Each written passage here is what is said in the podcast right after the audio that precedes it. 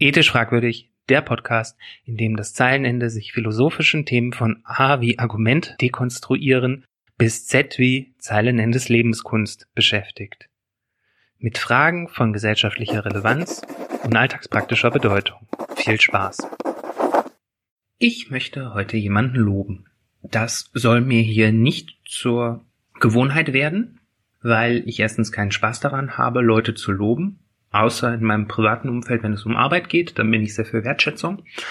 Aber tendenziell bin ich ja ein sehr grantiger Mensch. Da kann es nicht so weit kommen, dass ich hier plötzlich Menschen lobe und erst recht keine CDU-Politiker oder CDU-Politikerinnen. Also können wir das hier schnell abnudeln. Ich möchte äh, Karin Mark dafür loben, dass sie es offenbar geschafft hat, nachdem sie gesundheitspolitische Sprecherin der CDU-Bundestagsfraktion war, äh, sich zukünftig in einen Spitzenjob zu bewegen. Sie ist nämlich im Gespräch, ähm, dass sie in die Selbstverwaltung des Gesundheitswesens wechselt, in den gemeinsamen Bundesausschuss GBA. Das ist, denke ich, aus der äh, politischen Kontrolle und Rahmensetzung hin in die Selbstverwaltung eines Gremiums, das potenziell Interessenkonflikte hat.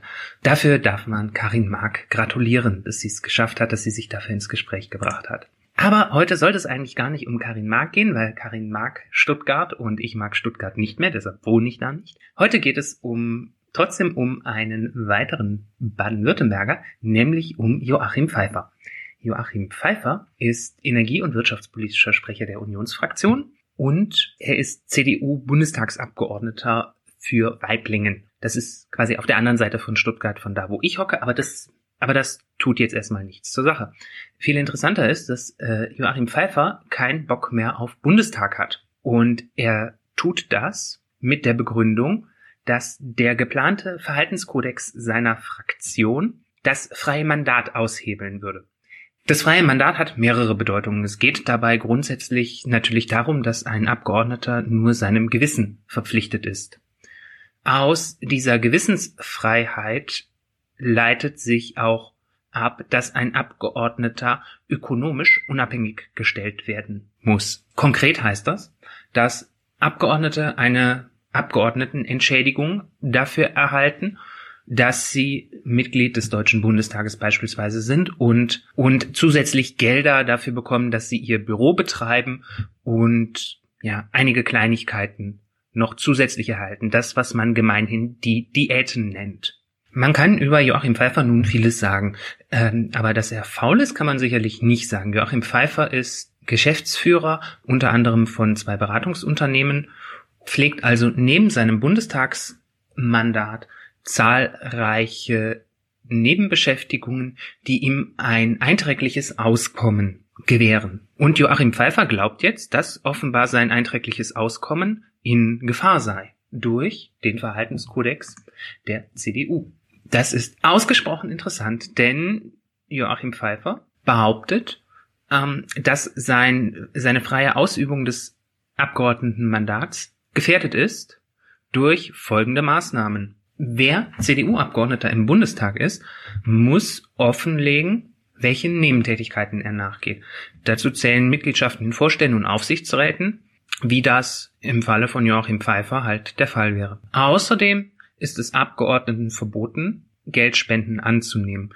Und zwar insbesondere keine persönlichen Geldspenden. Diese sollen im Zweifelsfall an die Partei abgetreten werden. Im Fall von Joachim Pfeiffer, also statt Joachim Pfeiffer persönlich Geld dafür zu spenden, dass er sich für das freie Mandat einsetzt, könnte man der CDU Weiblingen wahrscheinlich den CDU-Kreisverband Rems-Mur dann Geld spenden. Darüber hinaus darf man keine äh, geschäftlichen Beziehungen ähm, unterhalten. Das ist ein bisschen kompliziert formuliert. Da geht es grundsätzlich darum, wenn man im Ausschuss für Angelegenheiten des Außenverhältnisses zum Land Aserbaidschan sitzt, dass man keine Beziehungen zum aserbaidschanischen Staat unterhält und insbesondere dem kein Erdöl verkauft und keine FFP2-Masken. Und schließlich und endlich soll sauber getrennt werden, wer als Bundestagsabgeordneter eine Bürokraft einstellt, dass diese Bürokraft für die Tätigkeit als Bundestagsabgeordneter zuständig ist und nicht die persönliche Privatsekretärin ist, die dann auch noch nebenbei für die Nebentätigkeiten Sekretariatsjobs annimmt, weil nicht das Bundestagsmitglied natürlich Mitglied eines Aufsichtsrates beispielsweise ist, sondern die Person, die das Bundestagsmandat trägt. Joachim Pfeiffer glaubt jetzt also, dass das freie Mandat dadurch gefährdet wird, dass er uns erzählen muss, wofür er alles Geld bekommt. Wir bezahlen Joachim Pfeiffer, weil Diäten aus Staatsmitteln geliefert werden, Geld dafür, dass er neben seiner Tätigkeit als Bundestagsabgeordneter nicht arbeiten muss. Aber offenbar zahlen wir Joachim Pfeiffer so wenig Geld, dass er nebenbei Geld verdienen muss. Und das macht Joachim Pfeiffer traurig. Es macht ihn so traurig, dass Joachim Pfeiffer sich dafür schämt. Denn er möchte nicht, dass er offenlegen muss, wo er überall Geld verdienen muss, damit er sich den Bundestag leisten kann. Ihr könnt euch gar nicht vorstellen, wie, wie schlimm das ist. Das ist ein, ein Rückfall in Kaisers Zeiten, denn auch im Deutschen Reichstag, der 1871 mit der Reichsgründung sich konstituiert hat, gab es erst keine Abgeordnetendiäten, sondern da gab es höchstens eine Bahnfahrkarte für die Abgeordneten, damit die nach Berlin kommen könnten. Ist irgendwann Anfang des 20. Jahrhunderts gekippt worden auf Antrag der SPD, weil das SPD-Milieu, Arbeiter, kleine Angestellte vorwiegend, die konnten sich das natürlich nicht leisten, im Bundestag zu, im Reichstag zu sitzen und hätten Nebenverdienstmöglichkeiten auftun müssen. Und jetzt stelle man, und das war offenbar damals schon ohne Offenlegungspflichten ist das, war das offenbar schon sehr schwierig und schambehaftet. Und deshalb haben damals im Reichstag nur oder vorwiegend Industrielle gesessen, Professoren, Menschen, die also gesichertes Einkommen hatten, weil sie entweder weiterbezahlt wurden oder weil sie über Einnahmequellen besaßen, die auch mit einem Abgeordnetenmandat vereinbar waren, weil sie beispielsweise eine Firma besaßen und dann einen Geschäftsführer einstellen konnten, der sie dann weiter mit Geld versorgt hat, oder weil sie einfach so unsäglich reich waren, dass sie aus ihren privaten Finanzen leben konnten. Das war natürlich nicht immer so. Es gab beispielsweise gewisse Fonds von, ähm, eine der liberalen Parteien hatte so einen kleinen Diätenfonds, wo bedürftige Abgeordnete aus der liberalen Partei mit unterstützt wurden. Aber es war gemeinhin so, es war ein sehr traurige, es war eine sehr traurige Zeit. Es gab da nur arme, reiche Menschen, offenbar Brüder im Geiste von Joachim Pfeiffer, die unter schwierigen Bedingungen arbeiten mussten und deren freies Mandat in Gefahr war weil sie nicht genug zum Leben hatten. Und ja, wir sind heute wieder in der gleichen Situation. Joachim Pfeiffer bekommt Diäten und es reicht nicht zum Leben. Und das beschämt ihn. Und das einmal auszusprechen, dafür gilt Joachim Pfeiffer mein größter Dank.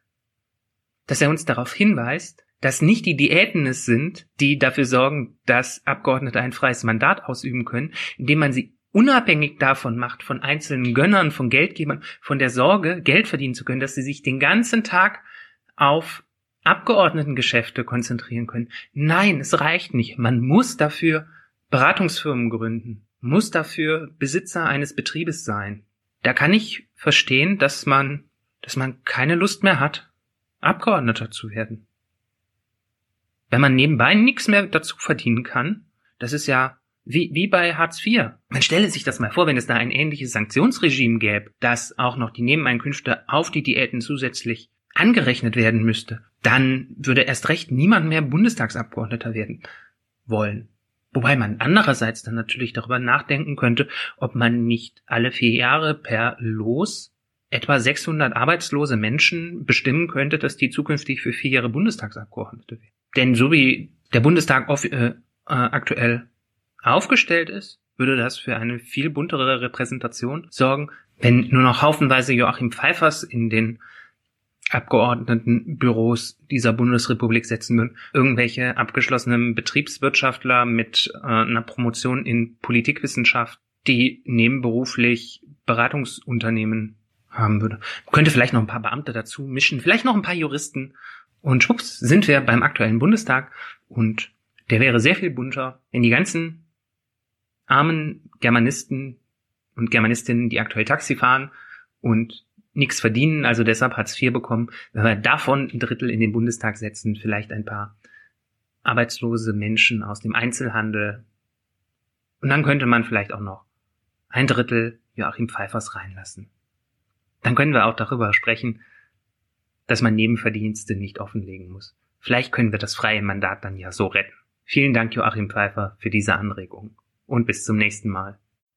Vielen Dank, dass du diese Podcast-Folge gehört hast. Wenn sie dir gefallen hat, dann hinterlasse mir doch gerne eine 5-Sterne-Bewertung auf iTunes oder anderen Podcast-Bewertungsportalen. Damit hilfst du nicht nur mir, du hilfst auch anderen Leuten, die sich für solche Podcasts interessieren, diesen Podcast besser zu finden. Natürlich darfst du diesen Podcast auch gerne deinen Freunden, Bekannten oder Feinden empfehlen. Wenn du Fragen, Anmerkungen, Kommentare, Themenvorschläge oder Kritik hast, dann darfst du mich gerne kontaktieren. Du erreichst mich per Mail unter zeilenende at ethisch-fragwürdig.de, fragwürdig mit UE, auf der Facebook-Seite ethisch fragwürdig, über Twitter unter dem Handle Zeilenende oder ganz altmodisch auf www.ethisch-fragwürdig.de, fragwürdig mit UE. Dort kannst du mir gerne einen Kommentar unter der Folge hinterlassen. Ich freue mich von dir zu hören und sag bis bald, dein Zeilenende.